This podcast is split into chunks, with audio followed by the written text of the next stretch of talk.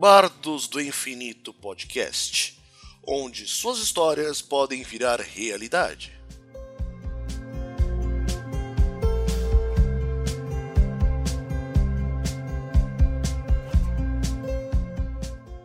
E aí, ouvintes do Bardos do Infinito, tudo tranquilo? Primeiro de tudo, eu quero pedir desculpas para vocês pelo atraso de seis meses entre o episódio 4 e o episódio 5. A vida, meus amigos, dá cada bordada na gente, não é mesmo? Por isso mesmo que o episódio atrasou. Hoje eu vou trazer a história de um bardo, Barted van Klaus. Um bardo muito importante que participou de uma das mesas que eu sou membro da Taverna do Beholder Cego, da mesa dos padrinhos. É, foi uma mesa do taverneiro que eu participei que eu achei show de bola. Então, siga com a história contada por esse bardo valente. E quaisquer coisas que aconteceram nessa história podem ser mera coincidência ou não. Quem sabe? Ouça e entenderá. Grande abraço.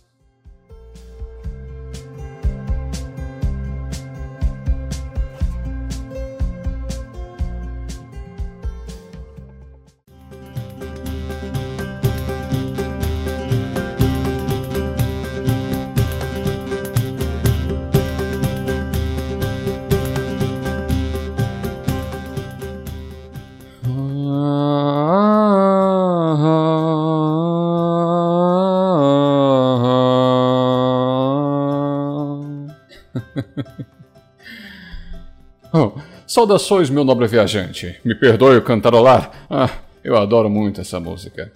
Mas parece que não há nenhuma mesa para ti. Não seja acanhado, sente-se comigo, eu insisto, por favor. Meu nome é Barteres Van Klaus, o bardo.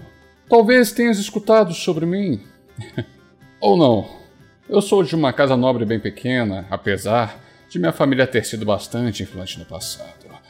Mas enfim, acredito que não estejas interessado em intrigas políticas ou fofocas da nobreza. Afinal, estamos na taverna do Beholder Cego. As pessoas vêm para descansar, desfrutar da boa música, saborear das mais variadas bebidas, dar boas risadas e. quem sabe, conseguir uma aventura. Eu, sentado nessa mesa, já consegui uma. Queres escutar essa história?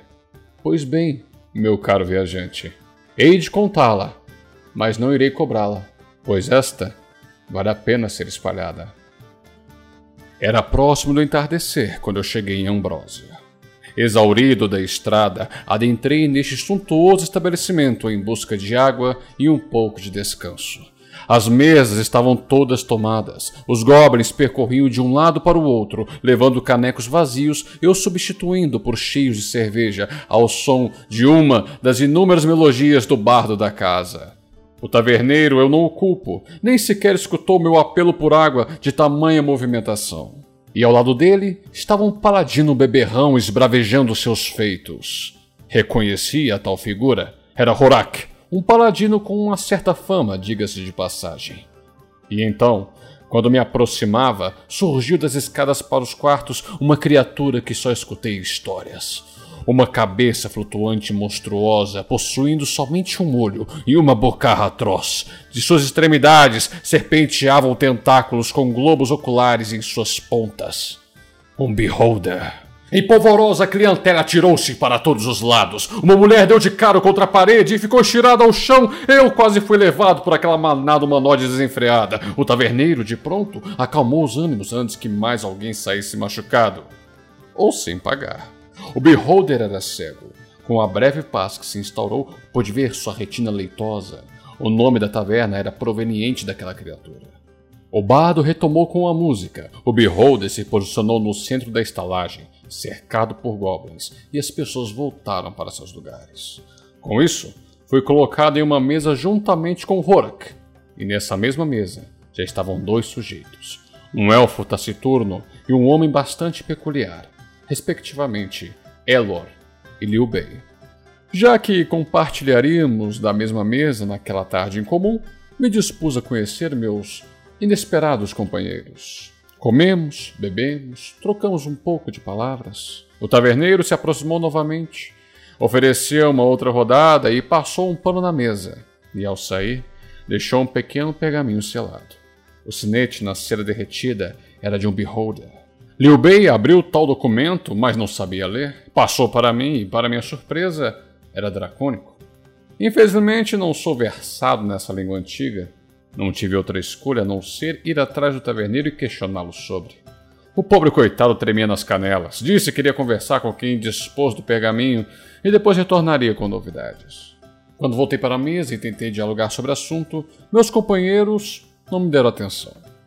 Voltamos a comer e beber. Liu Bei começou a pular e dançar com a canção do bar da casa. Horak estava tão bêbado que dormira na mesa. E o elfo continuava taciturno. Resolvi me juntar à festança e fazer uma disputa saudável com meu colega de profissão. O Beholder apreciou um pouco da música e se retirou. Chegou um dado momento que fiz o mesmo. Pessoas pediam mais músicas, algumas até fizeram propostas indecentes. Então, discretamente, foi tirando o corpo de fora até chegar ao balcão. Pedi um quarto e o taverneiro disse que já estava pago. É claro que eu estranhei. Mas eu questionei sobre. Quando um possível contratante já paga por sua despesa, não aproveitar seria um descaso. Tomei um belo de um banho e fui ter meu merecido descanso. Um pouco antes do amanhecer, o taverneiro bate minha porta. Trouxe notícias do suposto contratante anônimo. Me chamou para reunir com meus companheiros da noite passada no hall da taverna. Então eu fui. Com todos reunidos, foi entregado a nós um novo pergaminho, e dessa vez com escritas élficas. Essa, todos na mesa entendiam. Era de fato um contrato. Nele dizia que deveríamos investigar um desaparecimento de um grupo de elfos nobres no caminho para a Torre dos Magos. Trabalho fácil. Encorajei o grupo a sairmos logo de pronto. E há algo que eu não contei aos meus companheiros. Havia uma outra mensagem naquele pergaminho. Uma mensagem oculta pela arte arcana. Resolvi não decifrar tal mensagem no momento. Olharia quando fosse propício. Ao lado de fora, o cocheiro, um menino de pouca idade, trouxe os cavalos. Me avisou que um estava machucado. Cuidei dele. Liu Bei nomeou a minha montaria de Cláudio e o nome pegou. Partimos e no trajeto os meus companheiros começaram a questionar sobre o conteúdo da carta. Certamente eu estava muito interessado numa mensagem que para eles era bastante direta. Eu os dissuadi de tais questões, afinal havia algo mais importante do que o conteúdo oculto daquela carta. A missão em si, afinal. Chegamos no Forte da Fronteira, uma cidade vizinha de Ambrósia. Queria me abastecer com alguns suprimentos, só que meus camaradas me mostraram que era desnecessário. Liu Bei tentou angariar algum dinheiro ao se apresentar na cidade, mas a única coisa que conseguiu foi olhares com desagrado. Seguimos nossa viagem, portanto. No entardecer, seguimos pela estrada principal. Encontramos uma garotinha prostrada sobre dois corpos desfalecidos. Uma imagem difícil de tragar. Ela estava de frente a uma carroça com a roda traseira quebrada, os cavalos foram mortos e havia uma árvore tombada no meio da estrada. Certamente sofreram uma emboscada. Nós estávamos receosos, mas tentamos acudir a garota. E do meio da floresta surgiu o som de tambores de guerra. Da mata, seis goblinoides saltaram juntamente com Bugbear. Com meus reflexos rápidos, peguei a garota e disparei na direção contrária, no intuito de fuga. O problema é que Horak e Liu Bei resolveram enfrentar as criaturas. Uma delas disparou uma seta contra minha montaria, perdi o controle e deixei a pobre criança tombar. Ela jaz desfalecida sobre o chão. Não tinha outra escolha. Deveria engajar em combate. Quando me volto a meus companheiros, vejo que o paladino e o monge estavam cercados. Nesse momento, um golpe certeiro atingiu Liu Bei. Usei meu domínio sobre a arte arcana e curei a ferida. Outro golpe foi desferido. Hora que usa sua armadura para desvencilhar a lâmina e ataca, mas o fio de seu machado encontra apenas o ar.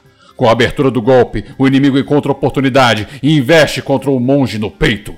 Por sorte, o corte provocado foi superficial. Um virote passa cortando o ombro de Enlor. No mesmo instante, o elfo se vira para o gluminoide e o mata com uma flecha entre os olhos. A luta só estava começando. Mas conseguimos fazer com que estes monstros retrocedessem. Usei de meus conhecimentos arcanos mais uma vez. Curei e inspirei meus aliados e insultei meus inimigos. Horak infelizmente tomba. Liu Bei está quase inconsciente. Ela dispara suas flechas. O chão fica enlameado com o sangue de nossos inimigos. E no ápice da batalha, o Bugbear é morto. O monge executa dois goblins e o elfo matou o último que tentou fugir. Vitória! Só então cuidamos dos ferimentos de Horak e fomos averiguar a criança. Ao despertar, se apresentou como Luana. Ela tinha apenas 14 anos. Uma pena que tamanha tragédia tenha acontecido com ela. Mas algo nos surpreendeu. Luana nos revelou que na carroça transportavam corpos que encontraram em sua viagem. Tiramos a lona e vislumbramos os elfos desaparecidos. Foi um misto de preocupação e alívio. Cumprimos com o nosso dever, pelo menos. Retornamos para o forte da fronteira. Já estava escurecendo e precisávamos de um lugar confortável para estar. E resolvemos levar Luana conosco. Naquela noite, decifrei a mensagem oculta que continha a carta. O contratante queria um dos anéis dos elfos nobres, e este possuía magia. Na manhã seguinte, encontrei o suposto anel e o deixei comigo até voltarmos para Ambrósia. Chegando lá, enterramos os pais da garota. Estranhamente, o tempo se fechou e começou a chover depois de anos que não chovia, justamente quando a garota tornou a chorar. A deixamos como aprendiz de cozinheira na taberna do Beholder Cego. Retornei o anel para o nosso contratante e fomos recompensados generosamente por isso. Foi uma boa aventura. E certamente estou ansioso por outras. Mas aí está. A suposta história de um monge, um paladino, um ranger e um bardo.